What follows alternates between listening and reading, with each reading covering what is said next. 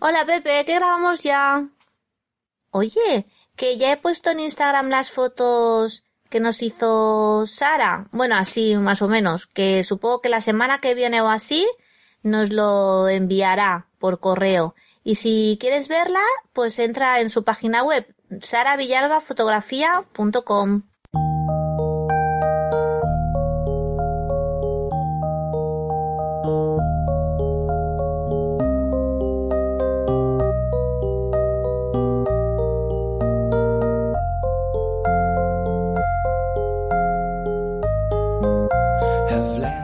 Hola, soy Pepe Hola, soy Noé, y estás escuchando Cuando los niños duermen. un podcast hecho por padres para padres. Y hoy tenemos una tercera integrante que se llama Miriam Tirado. Muy buenas, Miriam.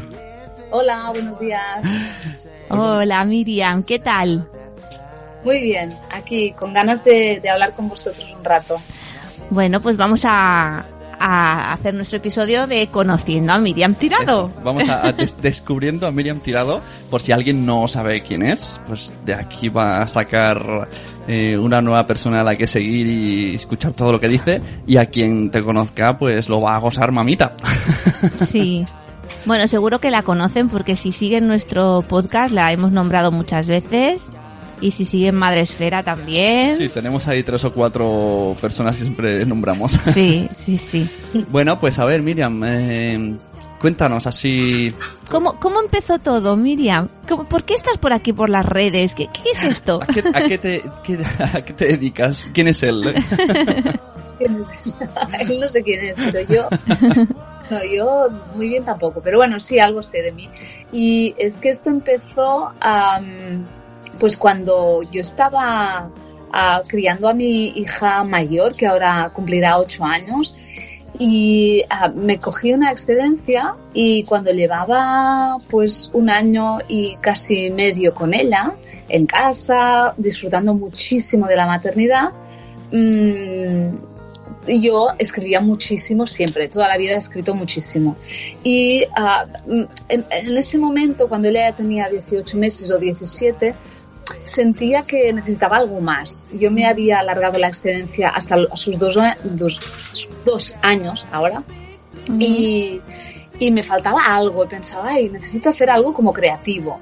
Y el, el marido de mi madre me dijo, pero ¿y por qué no te abres un blog y mira, lo que vas escribiendo lo, pues lo cuelgas allí y tal? Dije, ah, bueno, vale, pues sí. Y allí empezó mi blog. Y desde ese entonces, pues este blog ya tiene casi eh, Ujú. 900 posts y, y- y así mía. empecé todo. Tu blog relacionado con eh, la maternidad Con- y la crianza. Exacto. Con maternidad, paternidad y crianza. Sí, porque- crianza y- de los niños de 0 a 6 años. ¿Y por qué yo te pregunto por tu pasado y empiezas por el blog de maternidad y no me dices que has estado millones de años en la radio y eres periodista? Y claro, ah, claro, soy periodista y, claro, toda mi vida, toda mi vida, ah, yo ha estado relacionada con la radio porque mi madre, cuando era muy pequeña, ya tenía un programa de radio y, y me llevaba y yo a, a veces ponía alguna voz y esas cosas. Y, yo era adolescente y yo sabía que quería trabajar en la radio y concretamente quería trabajar en Cataluña Radio, que en ese momento era lo más aquí en Cataluña. Y, mm, y no paré, no paré hasta conseguirlo. Pero y hay- trabajé allí pues casi 14 años. ¿Y, allí qué tipo de contenido ofrecías? Allí estaban informativos y yo he estado pues muchos años ah, sobre todo, sobre todo locutando, ah, locutando en Cataluña Información o en Cataluña Radio en informativos, pero ah, en antena. Esto Luego- me enteré hace poquito por Carlos, nuestro amigo como Mother, y dije, mmm, ahora entiendo por qué en tus vídeos vocalizas tanto, porque esto se hace mucho en radio. Sí, es, es, es de formación profesional, sí, sí, sí. Y a partir de ese, de ese blog que iniciaste que tenías 900, 900 posts, ¿qué, ¿Mm? qué, qué pasó después? ¿Cómo, Bueno, cómo te a ver, lanzaste a hacer vídeos? Mira, claro, es que todo tiene, to- to- to- todo tiene un background y, y- y mi background con esto de la maternidad empezó muchísimo antes porque es que mi madre se dedica a eso, ¿no? Mi madre Ah, a- a- atiende a parejas durante todo su embarazo. ah, qué chulo. Entonces, am, claro, yo he mamado esto, lo he Mm. visto en casa, cuando comíamos, pues era, ay, ha venido tal mamá que su bebé no se agarraba al pecho, la... me voy al hospital que ha nacido tal y tengo que ayudarla. O sea, era Ah. un continuo de, de- de maternidad en mi casa, ¿no? Que es como una, Mm. como una doula o... Mi, mi madre es, es doula, Ah, además es terapeuta, es ah, instructora de masaje infantil, bueno, Mm. es un montón de cosas. Y, y- y, claro, yo esto lo he vivido, pero en ese momento, cuando yo era muy joven, era en plan, yo nunca me voy a dedicar a, a las cosas que hacen mis padres. Ujú. Y, y luego, al cabo de unos años, estaba en la radio y yo trabajaba de noche, porque trabajaba para el programa ah, de las 6 de la mañana y claro, para producir contenido para las 6 tienes que estar currando toda la noche. Claro. Y fueron dos años muy duros, porque a mí eso de trabajar de noche no me sienta muy bien. Mm, O sea, trabajar de noche puedo trabajar hasta la una, a las dos, pero luego yo necesito dormir. claro. Y ir absolutamente al revés de la gente, que Ya. es trabajar de noche y dormir de día, eh, yo lo llevaba muy mal. Ujú. Y estaba como muy desmotivada en mi trabajo, en, rea- en realidad en la vida, ¿no? Estaba Ujú. como mal. Y mi madre me dijo, oye, mm, mira, quiero escribir un libro, ¿por qué no me ayudas? Y así vas a tener algo ah, donde lo pases bien y que te motive Ah. otra vez, ¿no? Sí. profesionalmente. Y hicimos un libro donde yo me encargué de las entrevistas, un libro de maternidad, paternidad y crianza, Ajá. y donde yo hacía entrevistas a padres y madres recientes. Ah, Y esto fue como un, claro, tu- tuve que visitar 13 familias. Yo no tenía hijos ni nada, ¿eh? yo estaba en otra onda.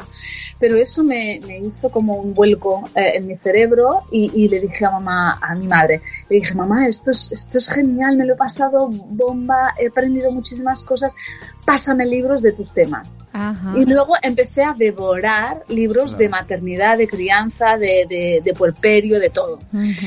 Cuando mis eh, amigas no, no tenían ningún interés por estos temas, yo estaba devorando cosas que, que ellas devoraron muchísimo más tarde con el nacimiento de sus hijos. Claro. Y a partir de aquí yo empecé, yo me acuerdo que iba a la radio y pensaba, sí, esto está muy bien. Yo entonces estaba en, en economía y, y, ah, donde estuve seis años, claro, yo tenía que hablar pues de hipotecas, de, pues, de interés. Y, y pensaba, uff, esto no, no me interesa a mí, o sea, me, me interesa hablar de otros temas. Claro. Y luego, ah, claro, fue cuando tuve a mi primera hija, luego ya aquí ya me dio un vuelco el corazón, el cerebro y todo, y dije, no, no, yo quiero dedicarme a esto. Entonces empecé el blog, pero siempre con la perspectiva de un día poder hablar, como hacía, de temas de economía, de política, de lo que sea, pero sobre estos temas. Porque además creía, cuando yo estaba en Cataluña Información, que estuve años y años ah, dando malas noticias, porque Claro. las noticias, si pones las noticias, casi siempre son malas, Claro. mm, al final era en plan, es que para que no pasen esas cosas tenemos que empezar por el principio. El principio son los niños. Sí. Y estaba tan, tan, tan convencida de eso que pensé, tengo que dedicarme a hablar de eso, a hacer divulgación, pero no de noticias que no me interesan y que son nefastas, sino de ayudar a los padres a conseguir eso, ¿no? Claro a conseguir que, que sus crianzas sean felices. Y lo estás Y- consiguiendo. Y bueno, ah, ah, ojalá, espero. ah, la gente me dice que sí. Y, y, eh, fue entonces cuando ya con el blog y tal, y con el nacimiento de mi segunda, segunda hija, pude dejar la radio y ya dedicarme plenamente a eso. Entonces dije, uy, tengo que hacer vídeo. Eso fue mi hermano, que mi hermano me decía, es muchísimo más joven que yo, claro, están más en la era del vídeo, digamos. Sí. Y me decía, Juan, me decía, tienes que hacer vídeo, es que YouTube es, es el, el canal por excelencia donde tienes que llegar a la gente. Y entonces empecé gracias a él. Pero esto, por mucho libro que te estudiaras y tal, tú tenías algo intrínseco dentro Claro. tuyo porque... esto ya lo has mamado porque- desde pequeña. Porque yo veo, ve- vemos mucha gente que hace parecido a lo que haces tú, pero tú tienes como un algo especial muy empático, ¿no? Como muy sensorial, es como... Es bastante lógico cuando se te Sí. escucha, no, no, no suena a esos gurusismos de esto es así porque lo he leído en muchos libros. No sé, yo te escucho y, y no sé, me hablas como, bueno, no me hablas a mí, pero hablas en el Facebook Live. y, y parece como que está, que conoces a la persona Sí. y que, y que piensas, o sea, que te pones en la piel de todo el mundo. Que eres muy empática, y, y la eso verdad. no, no se estudia. Bueno, Sí. yo, claro, es que yo creo que mm, ah, es que es la clave, ¿no? De, Sí. de, de eso. O sea, yo no puedo ir a la gente y decirle lo que tiene que hacer o sentir Claro. o decir. Ah, porque además siempre, y esto es gracias a mi madre, mi madre ya os he dicho que hace muchísimos años que, que se dedica a eso y si algo ha procurado ella siempre, y yo creo que lo ha conseguido con creces, es nunca juzgar a, las madres que la visitaban. Da igual si dan el pecho, si dan el biberón, da igual si duermen con sus hijos o no, da igual. Lo importante es que seguramente, probablemente, mm, cualquiera de nosotros en la situación de esa mamá, con los padres que ella ha tenido, con su background, con su historia, con su circunstancia actual y pasada, habríamos hecho lo mismo. Bueno, es que parece, ese, yo creo que es el gran mal de esta sociedad, el juzgar y opinar. Exacto. Es uno... Sí, y en la maternidad es, es, el, bueno, es, es la losa que siempre todas las madres llevan encima, ¿no? Que es que te, te sientes juzgada. Sí, entonces por eso, a lo mejor por eso van a ti, ¿no? De, oh, aquí hay una persona que me escucha, que, no, me dice que lo hago mal. Ay, cuéntale a Noé, que esto no sé si lo has leído en el Bueno, espera un momento, un momentito. Eh, me hace gracia, Miriam, que eh, te he cortado, Pepe, ya, pero es que es que si no se me va a ir, ¿no?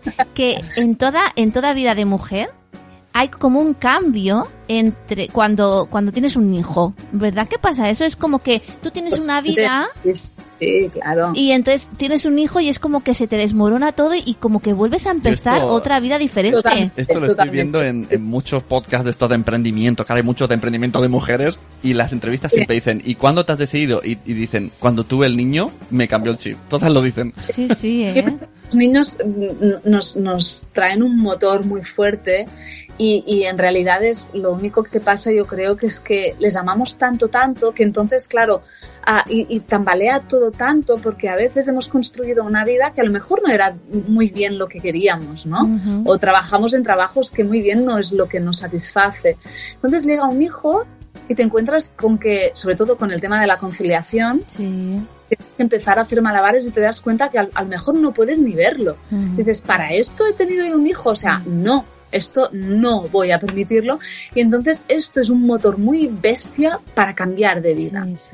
Ah, y en mi caso, mm, yo lo tenía muy bien montado. De hecho, ah, yo trabajaba solo dos días porque tenía jornada ah, reducida y compactada. Entonces, esos dos días trabajaba bastante, pero solo dos días en, turno de fin de semana. Entonces, ¿qué pasaba? Que, que yo tenía muchas horas para estar con ella, pero aún así no quería perderme sus fines de semana. Claro, claro. Entonces fue, a tengo que hacer algo y tengo que dedicarme a lo que realmente me llena. Y cuando pensé qué es lo que me llena, lo tenía clarísimo. Y sí, la maternidad es un, es, es un cambio increíble en, en, en, las mamás y también en los papás, porque además, cuando, antes de tener hijos, todo el mundo sabe de todo. ¿no? Exacto. no, uy, yo cuando tenga hijos, a mí esto no me va a pasar. Uy, yo lo voy a hacer así y mira, no le voy a dar el pecho solo los, hasta los seis meses y luego voy a no sé qué. Y luego te das cuenta que nada de lo que habías dicho ah, se materializa porque es que eres, otra, persona. Cuando sientas que la maternidad te desborda, cuando no sepas cómo calmar este bebé que acaba de salir de tu vientre, cuando las visitas, el ruido, la luz excesiva y la poca empatía te hagan daño, respira. Respira y no pienses, no pienses en nada. Observa y respira. Cuando te sientas sola y tengas la sensación que tu vida ha cambiado tanto que no puedes adaptarte, cuando notes que tanta demanda te remueve las entrañas, cuando sientas que pasas de la felicidad más absoluta a la angustia más terrible en un mismo día, cuando te parezca que nadie te entiende, que nadie parece vibrar en tu misma frecuencia, respira. Respira y no pienses, no pienses en nada, observa y respira. Cuando tu hijo empiece a no querer hacer lo que tú dices, cuando empiece a tener ideas propias y las defienda como si le fuera la vida en ello, cuando no te quiera dar la mano para cruzar la calle, cuando te pegue, te muerda o te arañe, porque ahora mismo no tiene otra manera posible de expresarte la emoción que siente, respira. Observa los pensamientos que lanza tu mente al vuelo, pero no te agarres a ellos. Observa y respira. Cuando la crianza de tu hijo te parezca la cosa más difícil que te ha tocado vivir, cuando con tu pareja parezca que os separa un abismo, cuando nada ni nadie pueda apaciguar esta desesperanza que se ha apoderado de ti, respira.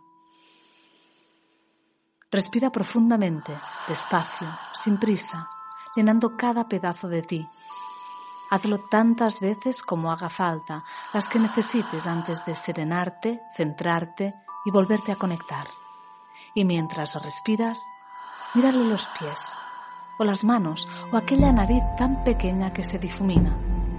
Mírale aquella parte de su cuerpo que más te conmueva y entra dentro, de sus manos, de sus pies, de su nariz que se difumina. Sé uno con él y siente el amor que te genera y deja que esto, el amor que le tienes, vaya acallando todas aquellas frases que te lanza la mente para que pierdas los papeles. Respira y déjate sentir la fuerza del vínculo, porque es el amor lo que cura todas las heridas, que llena todos los vacíos, que disipa toda desesperanza y que aligera los cuerpos cansados y saturados. Respira y ámalo desde las entrañas hasta que este amor os funda en uno solo. Estás oyendo un podcast de nacionpodcast.com. No le, le voy a dar el pecho solo a los- hasta los seis meses y luego voy a no sé qué. Y luego te das cuenta que nada de lo que habías dicho ah, se materializa. Sí, Acabo de visualizar. Esto si te pasa en una boda, en una mesa, y tú escuchas estas cosas, ¿tú qué haces? Sonríes y ya está, ¿no? Porque dices, no, no voy a ponerme ahora aquí a hacer aquí un... Sí, no, no, no. Sonríes y dices, ya, Yo- ya me buscarán, ¿no? Sí, sí, Carlos. Ay, a, a- Pepe. yo- te decía Carlos, ya, yo estoy con, con, con papá Bader en la cabeza. Yo, yo con esto vigilo muchísimo porque, primero, primero, no me han pedido la opinión. Claro. Si nadie me pide la opinión, yo no la doy. Claro. ¿Para qué? Que a lo mejor ni les interesa. Ah, esto les molesta mucho cuando tú no has pedido opinión que te la den. Ah, porque es que a lo mejor no es lo que necesitas en ese momento. Pero debe de ser, vamos, debe tener las uñas mordidas. Bueno, he aprendido. eh. Al principio sí, me acuerdo que depende de lo que se decía, en, depende de qué circunstancias, me lo pasaba mal. Me lo pasaba mal, sobre todo, sobre todo cuando se habla mal de los niños. Esto no lo soporto. ¿vale? No lo soportaba y no lo soporto ahora. Lo que pasa es que he aprendido a, a, a- a pensar a que bueno que esa persona pues seguramente ha llegado a eso porque pues lo ha pasado mal. Porque de normal a ningún padre bueno así de, de entrada no. Eh, tendría que hablar mal de sus hijos no Pero ¿por qué lo hacemos? Es que yo no, no lo puedo llegar a entender. ¿Cómo puedes, cómo puedes hablar mal Mochila, o, t- o sí, sí. tratar mal o, o- o darle un cachete o, o incluso decir insultos a tu hijo propio que ha salido de ti? O sea, es que no, no lo puedo llegar a entender. Sí, vale, no tenemos que juzgar, pero es que dices, pero a ver, por favor. Pero aquí acabas de meter como 80 temas de Sí, psicología. sí. eh, un momento, eh, ¿por qué? ¿El por qué? Bueno, para eso se dedica. yo mira yo cuando cuando eh, tú- el ejemplo que ponías tú Sune no en, en una boda y hablan depende de qué yo me largo o sea no puedo Claro. Ya. entonces o intervengo o me largo. Ah, y depende de qué ci- situaciones no puedes Claro. intervenir Mira, miras el reloj y dices, ¿cuánto tengo tiempo? Si solo tengo 5 minutos no voy a intervenir. o, o, uy están tocando mi canción no y te vas a bailar es que, es que... o te vas al lavabo. Mi- Miriam, Miriam con cara seria debe dar mucho miedo, porque en algún vídeo has puesto alguna cara seria en plan cómico y cuando no sonríes, uy, uy, uy, qué mala leche. Sí, no, sí, sí, sí, eh, eh, tienes razón. eh, Cuando si estoy seria, o sea, si estoy preocupada nota. O, o seria por algo, enfadada, ah, se me nota. Es que Claro. soy como muy transparente. Se es decir, nota si estoy contenta se me nota y sí. si no también. Es que siempre estás sonriendo, entonces el día que no sonríes es como, uh, Sí, la ¿qué gente se está da pasando cuenta. aquí? Sí, sí, la gente se da cuenta, pero tampoco me corto de decirlo. No, Ya. mira, es que estoy, hoy, hoy no estoy bien, no pasa nada. es Claro. que, ¿Vale? Bueno, o sea, pues, somos personas. Quiero, Ah, mm, pero que, que ya, ya no me acuerdo de qué me habías preguntado. No, pues Ah. eso, que en qué momento, o sea, nos hemos convertido en estos padres que critican a sus hijos. O sea, Ah, Sí. A ver, yo, yo supongo, bueno, primero que venimos de, de una historia ah, Mm. así, eh, en general, eh, de siglos de siglos de maltrato a los niños, Sí. ¿vale? Y, y- y de pensar a nivel social de que los niños, pues, eso, ¿no? Eran tontos o molestan o no sé qué o no sé cuántos, Ujú. no se enteran de nada, ¿vale? Ah, y claro, esto de alguna forma hace mella, ¿no? Sí. Y, y, y al final, pues, a nuestras carencias, ¿no? Porque esto también lo hemos vivido de niños, ¿no? Sí. Hay, hay mucha gente que el niño hasta que no puede hablar y expresarse normal, pues pasan bastante. Sí, sí, sí. Porque total, bebés, ¿no? Uf, qué rollo, cambiar cacas, no sé qué, no sé Mm. cuántos. sí. Y, y es como que, y, esto mi abuela me lo, me lo dice siempre, ¿no? Dice es que antes los niños no contábamos para nada. Hasta que un niño no podía trabajar Sí. y, y ser como, entre comillas, de provecho, en las familias mismas ah, no tenían mucha importancia. Entonces, por ejemplo, en la mesa nunca se escuchaba a un niño. Ah, claro. Solo hablaban los adultos y los hermanos mayores. Sí. Los niños nunca eran escuchados, nunca eran tenidos en cuenta, ¿vale? Ah, y luego, claro, llegamos ahora, a día de hoy, que ah, ah, yo digo, bueno, pues es cuando, cuando un padre habla mal de su hijo es que algo está pasando, ¿no? Porque, hombre, puede ser que una noche pues no hayas dormido y te levantes y digas, jolín, el niño, lo que se ha pasado esta noche que me ha despertado no sé cuántas veces. Vale, no pasa nada. Pero estamos hablando de cosas como más gordas Claro. aquí hay mucho de, de nuestra propia historia, ¿no? Sí. Del niño que fuimos que no está curado Ya. de sus heridas y entonces cuando tu hijo te hace despejo, porque te hace despejo y te ves en él, am, estás enfadado, ¿no? Ujú. Estás enfadado y hay gente que parece enfadada con sus hijos, sí, Sí. sí. Parece enfadada con sus hijos y con la vida. eh, con la vida. Y yo creo que en realidad con quien están, con quien están enfadados es con sus padres, ¿no? Porque a lo mejor no tuvieron lo que necesitaban en ese momento. Y, y luego lo pagan los niños, porque siempre los niños, no sé si os dais cuenta, que pagan el pato en general de todo, porque Sí. Son más son pequeños, son más vulnerables, no tienen herramientas para defenderse y siempre es mm, más fácil meterse con alguien ah, más vulnerable que con alguien que tiene más herramientas. Nadie va a su jefe y le suelta ¿eh? Ujú, Exacto. la por encima. Claro, Siempre ah, estás cansado por algo, pero quien pila es en tu casa, ¿no? Exacto, llegas ahí Eh, cansado, ellos. llegas cansado, agobiado, pasa cualquier cosa y luego el niño se pone a, a demandarte insistentemente y, y tú solo ves que ahora te está molestando él y lo pagas en él. Eso es verdad. Exacto. Oye, Sí, ¿y sí. tú no has notado que hay como una como una generación despertando? O sea, nosotros, pongamos, ¿no? Gente Sí. de entre 30 a 40 años que... Pero no todos, ¿eh? No, bueno, todos. pero digo, una generación. Y generalmente que, que tiene acceso a información por internet y a, a ver otras cosas porque parece que esto está despertando en internet más Sí. que fuera de internet. Porque yo ahora que estoy, pues eso, está aquí, a ti te conozco por internet, Miriam, en, en Madresfera, todo es como en internet sí, hay conciencia, pero luego sales de ahí y no la hay. Pero sí que hay un grupo de personas que sí que, que se está dando cuenta de que los niños son personas. Sí, mm, yo creo que esto está. Yo soy optimista de, de- de nacimiento, entonces yo, yo siempre pienso que vamos a mejor.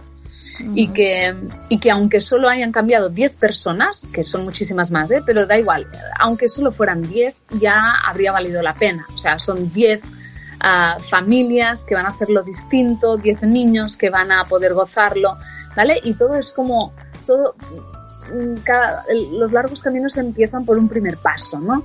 Y, y- y sí, está cambiando, hay cada vez hay, hay más conciencia, cada vez se habla más de emociones, cada Ya. vez se está entrando más en esto, pero aún así es una minoría, Sí, sí, sí, sí. minoría totalmente. ¿Y, y qué pasará con...? Estoy pensando ahora... Tú haces muchos Facebook Lives, eh, creo que son los Sí. miércoles o los jueves, ¿qué días son? Ah, los miércoles, normalmente, a no ser que yo tenga una cena o alguna Vale. historia, pero si no, los miércoles, cuando más o menos a la hora de la cena, y yo sé que mucha gente, padres y madres, te ven eh, mientras comen con los niños. Eso, ¿qué, qué, qué- qué pasará a esa generación que está creciendo viéndote?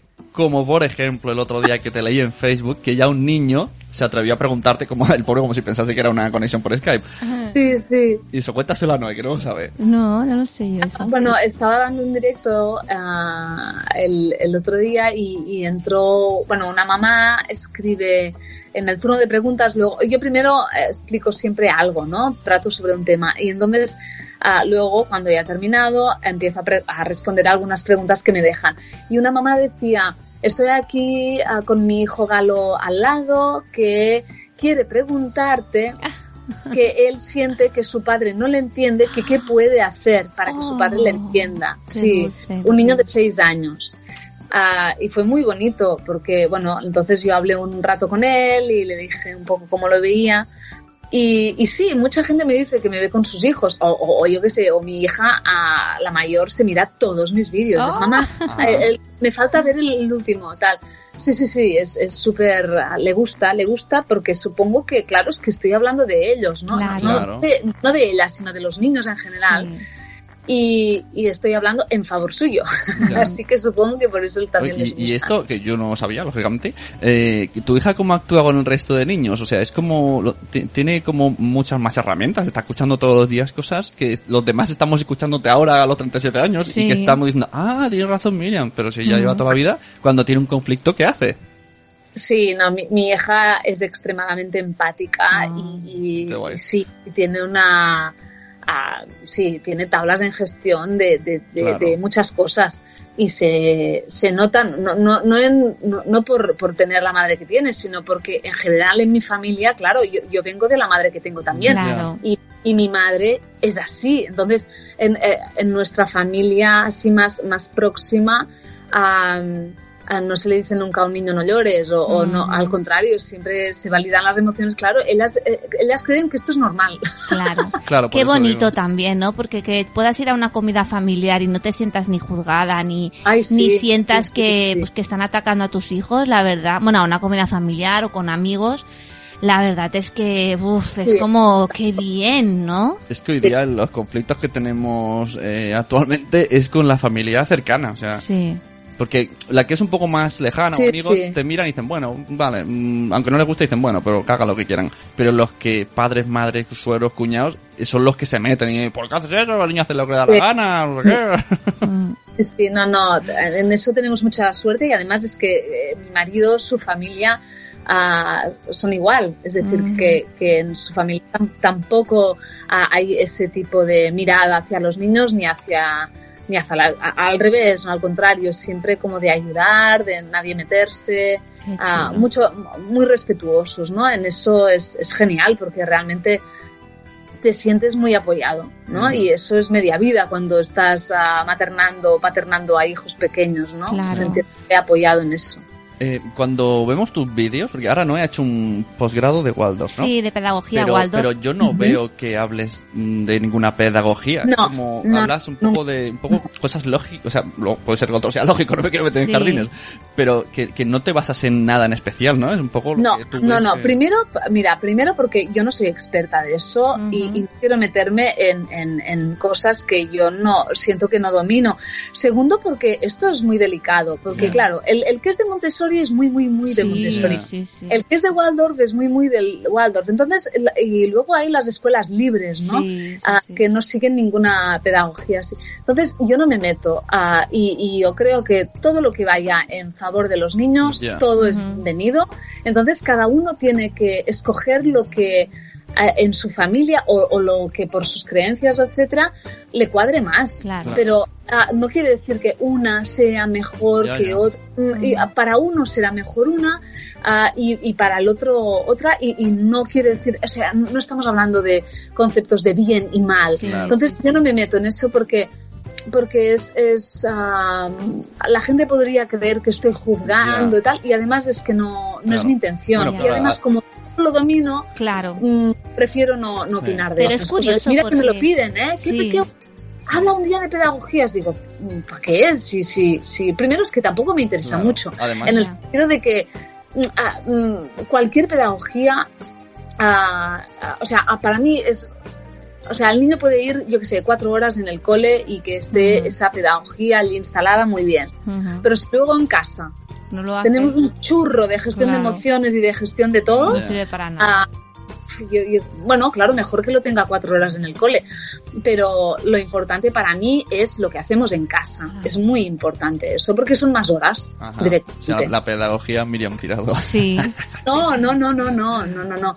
Es, es simplemente, es que en realidad nos hacemos bastante la picha un lío. Sí. Y yo creo que en realidad es todo bastante más sencillo. Más sencillo, pero a veces lo más sencillo es lo más difícil. Sí, pero es curioso, Miriam, porque estas pedagogías que vienen de, de 1900 se basan en el respeto. O sea, la pedagogía Waldorf y la pedagogía Montessori se basan en el niño y en el respetar al niño, cada una con sus cosas, ¿no? Pero es curioso sí. que, que el respeto siempre esté ahí y que ahora, por ejemplo, le hables a alguien sobre estas pedagogías y diga, no, no, porque el niño no puede hacer esto, porque el niño no puede hacer lo otro, cuando hace, hace un siglo sí que se, sí que se Ya, pero, pero eso no es lo que cuajó, ¿no? Digamos, Sí, y, la idea que ha cuajado más a lo largo de la historia de la humanidad es que los niños son muy listos y que te toman el pelo. Sí, sí, sí. Entonces tenemos que vigilar muchísimo, porque si no se te superan a la chepa. Exacto. Y programas tipo Super Nanny, Hermano. Mayor, han hecho mucho mal en eso. Sí, sí, sí, ¿sabes? Bueno, porque eran, eran formas muy conductuales, ¿no? Era muy conductista. O sea, Total- un niño se porta mal y le pongo...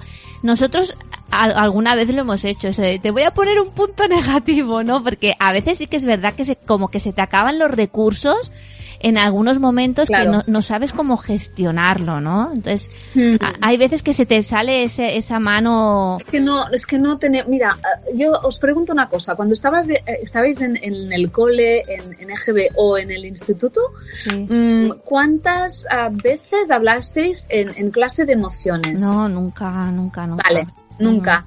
Ah, y luego en la familia, ¿cuánta vez, ah, ¿cuántas veces hablasteis así, pues todos juntos, de lo que habíais sentido, de cómo, Sí. ah, de cómo habíais vivido tal situación, todos así en común, para poder Sí. compartir, ¿no? Claro, de es que hecho, a veces que- como que te da vergüenza, ¿no? Yo, yo con mi madre siento mucha confianza y tengo mucha confianza, pero como que te da vergüenza decir mamá te quiero, ¿no? Es como que, bueno, tampoco pasa nada por decirlo, pero es como que, como no estás acostumbrado a eso Claro. con tus padres, Claro, porque no ha habido esa cultura de, de, de empatía, Sí, de acompañar las emociones, ¿no? Había unas emociones que eran buenas y otras que son malas Sí. y que las malas no hay que sentir. Sí, y tú no puedes sentir ni rabia, ni enfado, ni celos, ni envidia, ni nada porque esto es malo, ni miedo. Y no, no, no hay monstruos. O sea, que no me vengas con tonterías porque los monstruos no existen. Punto.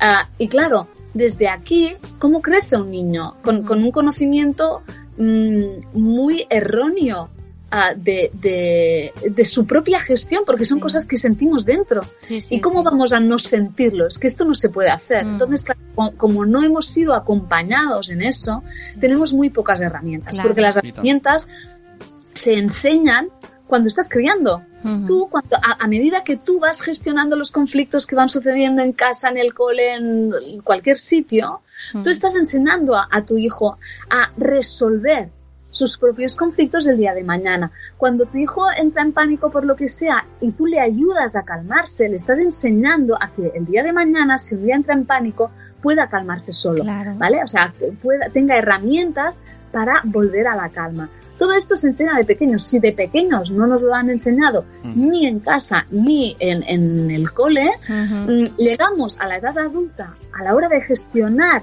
muchísimos conflictos y situaciones emocionales que ocurren en las casas sin, o sea, con herramienta cero. Claro. Claro, y no sabes qué hacer, te quedas y, en much- y muchas veces es- eh, tienes este como este sentimiento de culpa de decir ay ahora he hecho esto ay no tendría que haber hecho esto ay ahora ahora tendría Claro, que haber hecho lo otro y es porque- como ese sentimiento Sí, sí, porque ya hay una vocecita dentro que te está diciendo, no ese es el camino. ¿vale? Porque claro, el camino que sí nos han enseñado, lo que sí hemos aprendido es la represión, esto no se hace, punto, porque lo digo yo. Ah, la represión, el castigo, las, ah, la- los gritos, las riñas, bueno, todo eso, ¿no? Claro. Ah, los rincones de pensar, todo eso sí que ha habido mucho de eso. En, en los coles, yo, en mi cole, yo no sé vosotros, pero yo había visto niños de cara a la pared. sí sí sí, sí. bueno yo incluso estaba de cara a la pared con las monjas Imagínate, ¿vale? O sea, que, que hemos vivido eso. El Sí. castigo era, el- el- era lo que pues, los- lo que se estilaba, ¿no? Mm, y reñir y gritar y todo eso y, y, y, bueno y ahora estamos hablando de aquí que ha empezado a cambiar algo pero es que a mí me llegan unos mails de, de América Mm. ah, para alucinar en colores sí, Claro. sí, sí. Bueno, vale porque allí lo que no está aceptado es ah, en muchos casos depende de qué países el que no pegues a tu hijo cuando se porta mal esto es lo que no está bien visto Lo que está bien visto es que sí le pegues para que sepa cuál es su camino. ¿vale? ¿Y, cómo, ¿Y cómo actúas, Miriam? Porque, por ejemplo, vas pues a casa de alguien o, o, o quedas con amigos o tal, ¿no? Y ves que en ese momento pues la madre o el padre se ponen súper histéricos con el niño que te voy a pegar. Tú en ese momento, yo por ejemplo me siento súper, súper mal, ¿no? Y no, no sé cómo actuar. O sea, le digo, no, tranquilo, no me quedo callada o me cojo al niño. ¿Qué, qué haces ¿Sabes en esos momentos? A, a mí no me ha pasado nunca eso, Oh, nunca, jamás. sí. Ah, ah, yo, ah, claro, tú piensas que la gente con la, o sea, mis amigos, o sea, es que si me costaría muchísimo ah, tener una relación ah, íntima con amigos con los que te vas a comer y tal, si pegaran a sus hijos, es que no, no. Ya, ya, ya. Ah, entonces yo esto no lo he vivido nunca, porque en mi entorno, mm, yo no sé si es porque, bueno, no, Dios los cría y ellos se juntan, pero ah, no, no hay de eso. O sea, ah, puede, claro que, que todo el mundo algún día pierde los nervios, pero de pegar así, que te voy a pegar, no, Mm. esto no, no lo he visto nunca yo. Ah, en caso de que lo viera, a mí cuando yo lo he visto en la calle con, con gente que no conozco, Sí. Y ha sido, han sido situaciones violentas, ah, siempre he intervenido. Ah, y, y una vez me asusté porque el padre en cuestión, ah, claro, entonces me, me gritó a mí ¿No? y me trató Claro, mal a mí. Claro, Claro. claro. Y, y luego me asusté y pensé, uy, esto que haces a lo mejor ah, Mm. te pones en peligro, en, depende de qué circunstancias. Porque era un, era un señor en la calle que estaba pegando a su hijo y, y intervine y le dije que dejara de pegarle o llamaba a los Mossos de Escuadra. Ah, y, y entonces, claro, empezó a abuchearme a mí y me asusté. Pero igualmente luego pensé, a lo mejor esto no lo haces más y no, no. Y otro día vi una situación parecida y volví a intervenir. Es que no lo puedo evitar. Es que te es que no puedo te evitarlo. sale. A mí el otro día me... Y yo creo que nadie debería evitar eso, porque, porque es que son niños y los niños los cría una sociedad entera y los tiene que defender una sociedad entera, no solo Ujú. y sus, si sus padres no les defienden. Y no les protegen, exacto, ¿Quién lo va a tienen hacer? que saber, al menos el niño tiene que saber que Eso no está bien. no está bien, Claro. A mí me pasó porque eso... si no lo pueden acabar integrando como algo Claro, normal como algo normal. o que se lo merecen y no Sí, se merecen eso. Exacto. Esto que dices tú me pasó, pero yo me quedé en blanco y no supe qué hacer. Y vi como en la... Y, y salía yo de dejar a mi hijo al cole y un padre, o sea, le- llegaban tarde, eran las 9 y 2 y se estaban cerrando las puertas y le estaba echando prisa. El niño tendría 10 o 12 años. Le empezó a pegar unas patadas en la mochila que llevaba en la espalda, pero unas patadas y yo estaba, estaba violentísimo y digo, ¿qué hago? ¿Qué hago? Pasó, o sea, yo fui caminando hacia ellos, pasaron la mía y yo estaba, digo, ¿qué hago? Estaba súper nervioso y, y al final no hice nada. Digo, ¿qué hago? ¿Por qué no? Y, y el niño, bueno, a, a- a contraman le pegaba patadas más lento iba. Sí. Y me quedé, me sentí fatal. Digo, todo, Claro. esto hace dos meses y todavía me acuerdo. Ah, en eh, estos, estos momentos son súper desagradables. A mí me pasó una vez en un restaurante, que fue una vez antes de los gritos y eso, una vez en un restaurante y ese día no intervine y me sentí tan mal, tan, tan mal, que ese día juré que no volvería a no intervenir. Claro. Y es una madre que pegó una bofetada en la cara, pero así con los cinco dedos, a, a su hijo que a lo mejor tenía, yo que sé, nueve años. Eh, y no hice nada, no dije nada y me sentí muy, muy, muy mal. Y, y luego, a partir de ese momento, siempre he intervenido. Han sido dos ocasiones, ¿eh? Y, y, y creo que es lo que debemos hacer todos. En el otro caso que decías tú, Noé, de, Sí. imagínate, con unos amigos o lo que sea, yo quizás lo que recomendaría es acercarnos al, al- al adulto que está perdiendo los papeles Mm, decirle, oye, ah, en plan, si quieres, te vas, ¿no? Te vas a dar una vuelta, tal, ya lo, ya lo gestionamos nosotros. Claro. Pero siempre hay que proteger al niño. Si el adulto no está como para protegerle, Mm. para, para saber, o sea, si no hay autocontrol, alguien tiene que poner control sí, a sí, esa sí. situación, ¿vale? Claro. Y sí que es violento porque esa persona se puede sentir ofendida, pero bueno, ya lo hablaremos luego. Claro. ¿Vale? En todo caso, lo primero es, es, es que no se produzca ninguna situación ah, de violencia, ¿vale? Mm, El otro día tuve una, estaba en un programa de radio y estaba con Mónica de Madrefera y así bromeando, bromeando, que sí que es Madrefera, que eh, eh, alguien dijo algo que el, que el icono tendría que ser una zapatilla y ya pues nos pusimos grito al Uh, cielo. Y entonces uh, uno, uh, uh. sí, uno, uno de los que estaban ahí dijo, bueno, pues yo, o sea, como que declaró abiertamente así entre bromas que él pegaba a su hijo y claro, nos quedamos súper... Y, y, y Mónica Uf, qué dejó... Claro, Dios. y la radio. Y, y Mónica dejó que se explicara y cuando terminó le dijo, vale, y luego, ¿cómo te sientes? Mira, la cara del chaval, se me pone pelo de punta, le cambió la cara. De hecho, ahora escucha nuestro programa porque se dio cuenta. Dijo, me siento mal. Dijo, pues eso, ahí tienes la respuesta. O sea, Claro. es que es eso. no pensamos qué pasa luego. Y ponte el papel de tu hijo.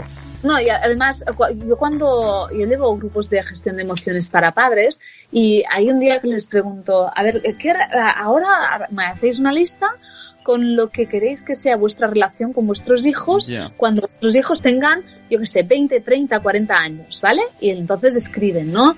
Mm, Que haya confianza, que, que sepa que puede contar conmigo siempre, a que, que mi hijo se- eh, esté seguro de sí mismo, etcétera, ¿no? Y, y entonces cuando leemos todo lo que han escrito y tal, que todo son cosas como muy bonitas, digo, vale, pues esto se empieza ahora, es decir, es ahora que vas a conseguir que luego a los 30 años confíe en ti. Claro. Si ahora le machacas, le pegas y, y- y no estás escuchando ah, sus necesidades o sus agobios o lo que le pasa, mm, es muy probable que integre que con su padre no puede hablar. Eh, o con su padre no se puede hablar y por lo tanto se calle muchas cosas, ¿no? Sí, sí. Y una cosa que a los padres nos da mucho miedo, o al menos a mí, y, y- y lo- por lo que veo con mis amigos también, es que, por ejemplo, tener un hijo adolescente que lo esté pasando mal y no te lo cuente. Ya. Esto Sí, sí. nadie querría eso, ¿no? Que, que le, o yo que sé, un niño al que le están haciendo bullying y que no te lo cuente, ¿no? Vale, pues ¿cuándo creemos que se instala ese- esa relación de confianza, de poder hablar Mm. con, con el padre? Empieza desde que el niño pequeño, claro. nacer. Es decir, el, el, el, que el niño se sienta atendido, comprendido y escuchado. Siempre esto será lo que hará que luego, si le pasa algo, te lo cuente. Si él ha integrado que contigo no se puede hablar porque te pones hecho una fiera, no te lo va a contar. claro. Es así de sencillo. Sí, sí, y la verdad es que a mí la, la, la pena que me da es que la gente esta que, que le da pues esos bofetones dice, no, yo, yo no pego a mis hijos, porque dar un bofetón no es pegar y tú te quedas, sí, es pegar, es pegar, que Claro, estás pegando claro. a tu hijo, ¿no? No, no, o sea, como que se sacan culpa de decir, no, solamente le he dado un bofetón, dar un bofetón Porque, no. porque eso, ¿no? Dar un bofetón está como más integrado Sí. como algo positivo que pegar, Sí, ¿no? O darle un cachete en el culo, que eso no duele, eso no duele, Sí. darle un Claro, cachete bueno, en pero el esto culo. es Que sí, duele en el alma, eso duele en el corazón. Fumar está integrado, pegar está integrado, hay cosas súper malas que están integrados y te quedas con cara de tonto. Sí. Sí, sí. Bueno, Ay, queda- Miriam, eh, ¿cuánto, ¿cuánto podríamos hablar, eh? Podríamos estar horas y horas hablando sobre el tema, eh. Sí, sí, porque además es que hay tanto y, y- y tanto por hacer. Yo creo Mm. que voy a tener trabajo mucho tiempo. Sí, sí, Eso no me preocupa. Claro. Ahora estaba mirando aquí en tu página web de miriamtirado.com todas las charlas que haces. Eh, lo de las charlas, eh, te tienes que ir apuntando, reservar plaza o la gente va allí y ya está. Mira, depende. Si son un- en, en un cole, yo doy muchas charlas en coles. Sí, Si es en un cole, normalmente no hay que apuntarse ni nada y, y están abiertas a todo el mundo. O sea, que es solo saber el día y la hora y ya está. Hay otras charlas que son en lugares más pequeñitos o centros, lo que sea, que sí que hay que al menos reservar plaza. Ah, depende, pero normalmente yo siempre lo especifico, tanto en Facebook como en mi web, de si es abierta, no hay, no hace falta apuntarse o si tienen que apuntarse. Ah, muy bien. ¿Y puedes ir con niños o solamente van los papás? Mira, depende. Yo, yo, o sea, en mis charlas siempre hay niños, Sí. pero yo recomiendo así, lo que yo prefiero es que si es un bebé, que el bebé venga. O sea, Sí. a mí no me molestan nunca los bebés y- además creo que pues que a lo mejor ah, depende de la edad no pueden separarse todavía de mamá Sí, sí, sí. por dos horas, ¿no? Pero, ah, por ejemplo, si doy una charla de rabietas, eh, a mí no me, yo, yo prefiero que no vengan con, con un niño de dos años y medio. Claro. Porque es ¿Vale? como que se siente muy identificado, ¿no? El niño. Bueno, porque claro, es una falta de respeto hablar de cosas que hacen delante suyo, ¿no? Claro. Después porque yo hablo mucho de, o sea, mi prioridad son los niños. Entonces, si eh, el ni- para el niño estar dos horas en un sitio cerrado no es lo que preferiría seguramente. El niño necesita ah, estar en el parque, jugar, Claro. correr. Entonces, ¿qué pasa? Al cabo de media hora empiezan ya que, que- que se suben por las paredes. Y entonces a veces me ha pasado ¿eh? que, que el padre quiere escuchar o la madre quiere escuchar, pero el niño está dando por saco, ¿vale?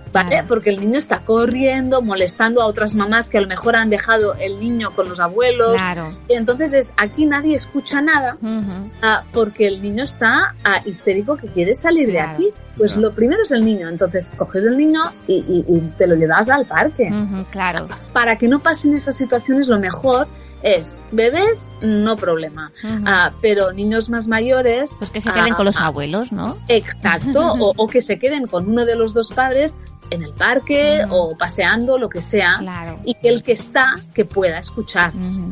Pues a ver si podemos ir a alguna de estas charlas que estoy viendo aquí Venga, ojalá. y, y te escuchamos allí en tu pleno pleno apogeo. Cuéntanos Sí, cuántas... que, que lo doy todo. Sí, Cuéntanos cu- cuánta, cuánto contenido haces por internet. Esto informa a todo el mundo, porque tienes un ¿Cuánto- montón. ¿El qué? ¿El qué? Eh, ¿Cuánto ¿Qué haces por internet? Que hay muchas cosas. Es que, es que, es que yo es que te- tiene muchas cosas. yo, yo de repente entro a un Sí. sitio y digo, ah, mira, también está aquí Miriam. O sea, ¿cuántas tienes? Canal de YouTube, Sí. que haces dos vídeos a la semana, puede ser, ¿no?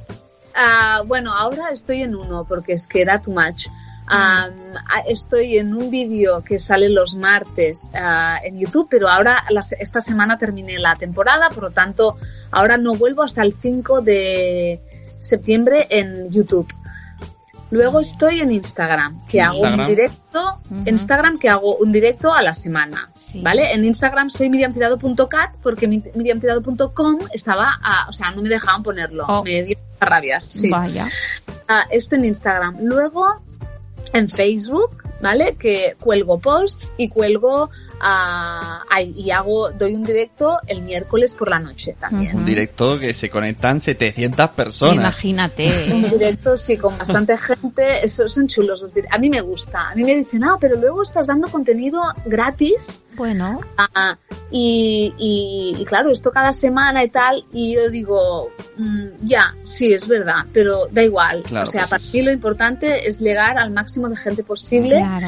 Para que esta minoría cada vez seamos más mayoría, ¿no? Ujú. Y, y, el, y Facebook es un canal muy bueno para Sí. poder ah, Hombre, conseguir eso. Yo creo que Sí. es muy importante que haya contenido gratis porque el que no crea mucho en esas cosas, si encima tiene que pagar, dice, ah, no, no, esto lo hacen por, por el dinero. Claro. Si, si lo van viendo, poco a poco van diciendo, jolín, pues va a ser que tiene razón esta muchacha. Sí, sí, sí. Exacto, sí, sí, sí. Y además que me gusta tener ese contacto directo. Claro, es que Ya. mi trabajo, cuando trabajas sola, yo soy autónoma, estoy sola, en casa, en mi despacho, la mayor parte del tiempo, o sea, no, mayor parte del tiempo con mis hijas, pero luego cuando trabajo estoy sola, o sea, no, no tengo no tengo a nadie con quien comer, o sea, mi marido, pero claro, mi marido al final, pues es, Claro. en plan, tenemos Necesitas a gente. y necesito el contacto con gente. Sí, Entonces, sí, sí. el- los directos me permiten ese contacto con padres y Claro. madres. Mm. Y, y me gusta, me gusta, Sí. me gusta mucho.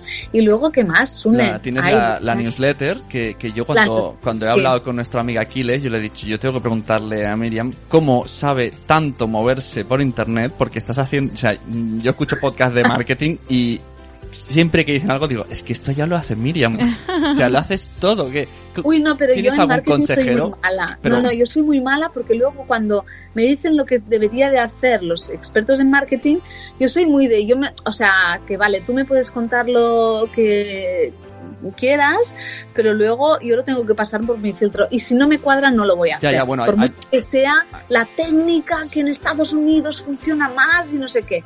Yo sí, por ejemplo, ¿no? El tema de marketing es como muy agresivo todo, ¿no? Ya. Muy agresivo, digo que muchos mails, no sé qué. A mí no me gusta agobiar a la gente. Entonces Pero- yo no hago lo que dicen que se tiene que hacer. O sea que en marketing soy bastante mala. Sí, bueno, está, está claro sí. que, que en marketing hay cosas muy, muy bestias. Qué cariño. A papá, dice, qué mona.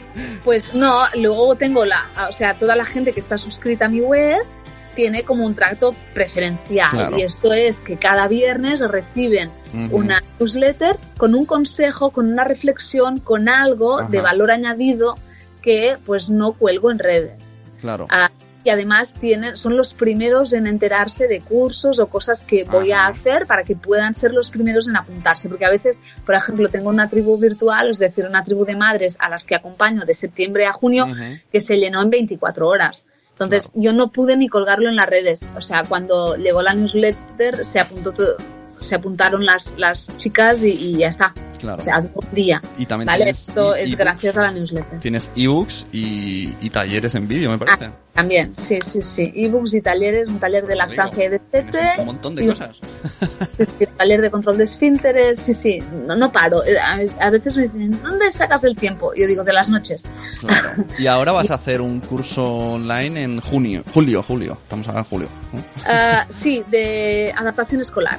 Ah, Ah, qué es, chulo. un, es un taller que lo doy cada año y que tiene mucho éxito porque los padres cuando nuestro hijo empieza en P3 y hoy hay este año a mí me va a tocar también porque la PEC empieza el Mm, cole A en nosotros septiembre también. También vale Sí. pues nos ponemos un poco histéricos a que sí Sí, sí, sí, sí. Más que nada porque como que no la veo preparada, pobre. Digo, madre mía, ya en P3. Bueno, y ha habido un cambio porque en febrero Sí. seguía con chupete, seguía con pañales y yo decía, madre mía, que, que va a ser la bebé. Es un estrés. Es un esto ya lo hemos estrés. solucionado, pero porque cuánto tiene ahora exactamente Tres añitos y tres meses. Vale sí. vale además bueno. no, no, no hablaba mucho porque, bueno, luego han descubierto que tenía problemas de, de oído. oído. Le han hecho Ah, drenajes. Unos drenajes. Y ahora ya más o menos se comunica más, pero antes decías, ¿cómo va a ir al cole si no sabe hablar? Sí. Como no Claro. escuchaba, pues ella no hablaba, hablaba como un, como un sordo mudo. Mm. ya ay pobre Sí. bueno pero en, en meses los niños hacen unos Sí, cambiazos sí, increíbles Es seguro están que ahora como que se despiertan, no es como las flores, ¿no? Que se van abriendo poquito a poco, pues blancas, Sí. eso, o sea, como que se ha despertado de golpe, se ha ido abriendo Sí. de golpe. Y esto el septiembre agobia un poco cuando Mm. empezamos porque bueno eso no las separaciones cuestan siempre. Las primeras separaciones cuestan. Sí, sí, y, y entonces acompaño a los padres en eso no desde verano porque con lo que hay que hacer y lo que no hay que hacer porque entonces empezamos a para Ya. prepararle en, en julio ya vamos a comprarlo todo y le voy machacando cada Ay, día. vas a empezar el cole vas a empezar el cole. Y digo no eso no hay que hacerlo No, nunca no, no, no. nunca, porque al final le acabamos agobiando y, y acaba por no tener ningunas ganas de empezar Ya. nada. Pues mira, ya que dices esto, vamos a aprovechar que este episodio sale antes de agosto. Sí. Eh, vamos a ver si puedes decirnos algunas recomendaciones. Aunque luego los padres vamos a tener que los de la gana, pero al menos que estén ahí. Mm, ¿Qué tenemos que hacer con los niños en vacaciones para que luego no llegue septiembre en el cole y sea un suplicio levantarlos? Sí. Ah, levantarlos por la mañana. Claro, porque si en agosto hacemos eh, mm, aquí no hay reglas, no hay leyes, no puede ser luego que, que no sea como, oh, ¿qué ha pasado? El niño está rebelde, hace lo que da la gana, se acuesta tarde. Mm. Ya. Yo lo que hago, ah, te voy a decir, lo, yo no sé qué hay que hacer, yo te diré lo que hago yo. Muy bien, me, me gusta. Y lo que hago yo es que mm, mm, en verano mantengo bastante la rutina en tema de sueño, ¿vale? Porque tengo niñas que tienen mucho sueño siempre, o sea, necesitan dormir Sí. Y, y yo vi otros veranos que cuando éramos más laxos en tema de dormir, ah, estaban fatal. Claro. O sea, estaban de más mal humor, t- muy cansadas con el calor. Llevan fatal el calor. Mis hijas son como suecas y, y les gusta el frío. Entonces, mira, como a ah, mí. A Sí, mí me entonces encanta el calor las agobia mucho y se cansan mucho. Y Mario también. Mario una vez, perdona que te corte, pero es que esto viene... Una vez nos fuimos a Sevilla, que hacía un Uy, uy, uy. calor Sí, horrible, bueno, cabe- horrible, en pleno Cabe agosto. decir que Mario es lo más parecido al demonio de Tasmania en Sí. cuanto a movimiento. sí. Llegamos a Sevilla, se puso en el carro y no se movió en todo el día del carro. Íbamos con unos amigos y decían, esto es como la kriptonita de Decía, Superman. decía, no me decías que tu hijo era muy movido, pues aquí no se movió en todo el día y el niño estaba Era, con la lengua fuera. una ameba, ¿no? Totalmente. Y es que a mí me pasa lo mismo, a mí el calor... Yo soy Cuando te deja cao. Sí, sí, pues sí, sí. claro, cuando los niños, si el calor les afecta, mm, eh, tenemos que, que procurar que descansen bien, Claro. porque el calor cansa mucho. Entonces, yo lo que hago es, en, en verano, cambio solo una, o sea, hay, hay más margen si en invierno a las 9 más o menos se acuestan, 9, 9 y media la mayor, por ejemplo, ah, en, en verano máximo las 10, Ujú. es mi tope, ¿vale? A las 10 están durmiendo porque así yo sé que por la mañana estarán bien. Ah, y entonces, claro, si, si cambias muy poquito la rutina ah, en, en horas de dormir, ah, esto va genial porque luego cuando tienes que, tienen que empezar el cole, solo con que cambies esa hora la última semana antes de empezar el cole, pues ya está. Claro. Sí, sí. Y solo yo cambio, vuelvo a cambiar la rutina cuando faltan cinco días o así para empezar el cole. Ujú. Y otro, otro motivo por el que mantengo un poco la rutina en verano es porque nosotros todavía trabajamos. Ellas Claro. no, Ya. ellas no a cole, pero mi marido y yo trabajamos. Entonces, necesitamos am, después de acostarlas, a veces trabajar, a veces pues tener un rato para nosotros ah, y, y descansar un poco antes de acostarnos, ¿vale? Entonces, ese momento es, es- para nosotros es importante, ¿no? Tener un, un espacio. Porque si no, pasa eso, que termina el, el verano, ha habido tal descontrol de horarios, has tenido tan poco tiempo para ti, ha- has sido tan estresado porque no podías trabajar, porque siempre estabas con los niños a tu plena hasta las 12 de la noche, que estás deseando que se vayan al cole. Sí, y no me gusta, Eh, esa sensación a mí no me gusta, ¿vale? Yo quiero disfrutar de estar con ellas y no desear que se vayan. Claro. ¿vale? Y para poder ah, gozar de ese tiempo, también necesito yo tener un poquitín mi, mi tiempo, ¿no? Mm. Claro. Y eso, ¿no? Acostarlas pues a, a- a- a muy tardar a las 10 y tener pues esas dos horas para mí, para trabajar, para hacer lo que necesite, pues es genial. Y además no se les cambia demasiado la rutina y entonces no es un suplicio el empezar el cole y tenerlos que levantar a las 8 Claro. porque tenéis que tener, o sea, clarísimo que si empiezan el, el cole y tienen que levantarse cada día a las 8 y están en fase de adaptación, el ir cansados no va a ayudar, Claro. ¿vale? Esto es un gran impedimento. Mm. Por lo tanto, ah, si podemos empezar el cole y ellos han dormido las horas que necesitan, van a estar más receptivos, van a estar más de buen humor, van a querer vestirse, etcétera, etcétera. Ujú. Ya sabéis de todo eso. Claro. sí. Y sobre todo, pues, disfrutar de ellos en verano, ¿no? O sea, es como... Sí, claro, es que además Es que es una época tan bonita.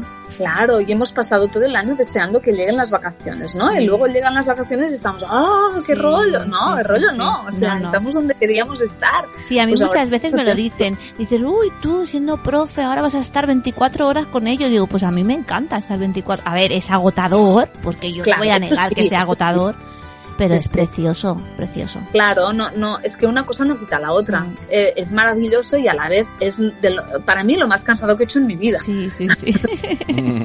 O sea, acabas agotado, porque además piscinas y demás, pues, pues te agotas. sí. pero ah, si lo puedes vivir mm, plenamente y desde la alegría, Sí. pues es agotador, pero también te vas a, te acuestas como feliz, Exacto, ¿no? hay que vivirlo desde- con ellos. Eh, Vivirlo desde eso, no desde la alegría, desde el optimismo Claro. y desde el positivismo. Y del buen rollo, ¿no? Exacto. Y humor y, y- y, pues cuando vienen momentos chungos, porque, porque vienen, y sobre todo si tienes un hijo de tres años, pues vienen muchos, ah, porque se enfadan y no sé Sí. qué, y, ah, pues, pues ponerle humor y, y quitarle Mm. hierro y pensar que esto pues, van a crecer y dentro de nada es que no van a querer ni ir a la piscina con nosotros. Así que aprovechemos, aprovechemos Pues sí. porque queda poco. Ay, ahora Miriam, todo qué el mundo guay. llorando ahora, no, Sí. porque esto, esto, hasta que no nos lo dicen no nos damos cuenta que los niños crecen. Pero es que es verdad, pero Sí. es que es verdad. O sea, yo tengo a mi hija que, que va a cumplir ocho, es que ya es otro rollo, ¿no? Mm. Ya es, ay, el otro día le decía a su padre, papá, no me envuelvas el bocata con esa, eh, tenemos uno de esos, de esas cosas de plástico Ah, que es de, sí, el ese, ¿no? Ah, es de Pocoyo. Le le dijo, papá, no me pongas eso de Pocoyo, que me da vergüenza cuando, cuando desenvuelvo el bocata en, en el casal, ¿no? Qué Y bueno. en plan, ya eh, que soy mayor y no os estáis dando cuenta, ¿no? Ya. O sea, que, que crecen y que y dentro de nada nos van a decir, oye, mm, que me voy de Erasmus, ¿sabes? Y, y, hostia, Erasmus ya. Sí, es verdad, ¿eh? Ay, Miriam, qué bien hablar contigo, ¿eh? Sí, bueno, yo ya le dije, le dije una vez a Miriam, yo te conocía antes Noé que yo, me decía, hay una Sí. chica que tiene un blog Es que que yo creo que de sois de Pell". los primeros fans, ¿eh? O Sí, yo uh. creo- sí, sí, sí, que, que cuando nadie me conocía, vosotros ya me conocíais. Sí. Ah, y, y por eso me ha hecho mucha ilusión, porque eso lo habíamos hablado un montón de veces, Mm. eh, de estar en vuestro programa y no había manera. Es que Y- falta tiempo. Yo creo que los días tendrían que tener 36 horas. Siempre Como lo mínimo, digo. Sí, sí, como mínimo. pues muchas gracias, Miriam, por estar con nosotros. Y, Igualmente. y estamos en contacto. Muy bien, ha sido un placer. Un abrazo a los dos. Hasta luego, un Vale, muchas Feliz gracias. verano. Adiós. Adiós.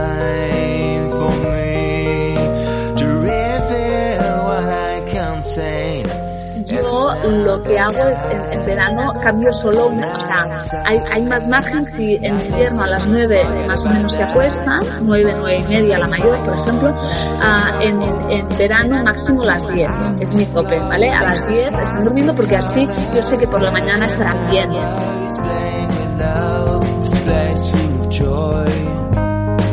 Under the big blue sky, under the big blue sky, big blue sky, under the big blue sky, the big blue sky, under the big blue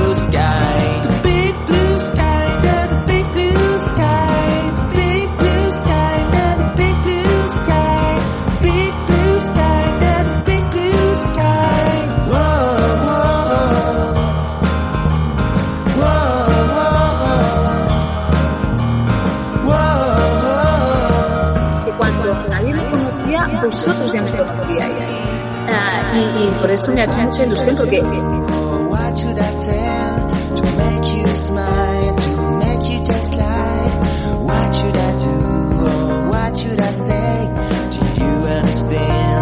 just one way.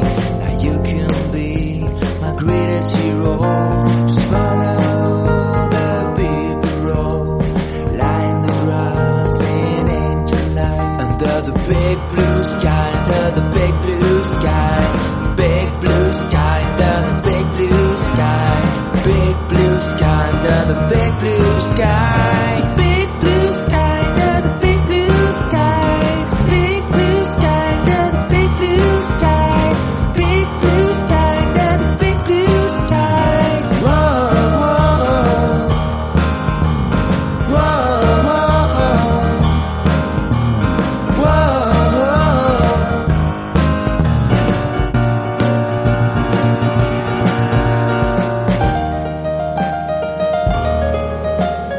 nacionpodcast.com. Entra y descubre otros programas.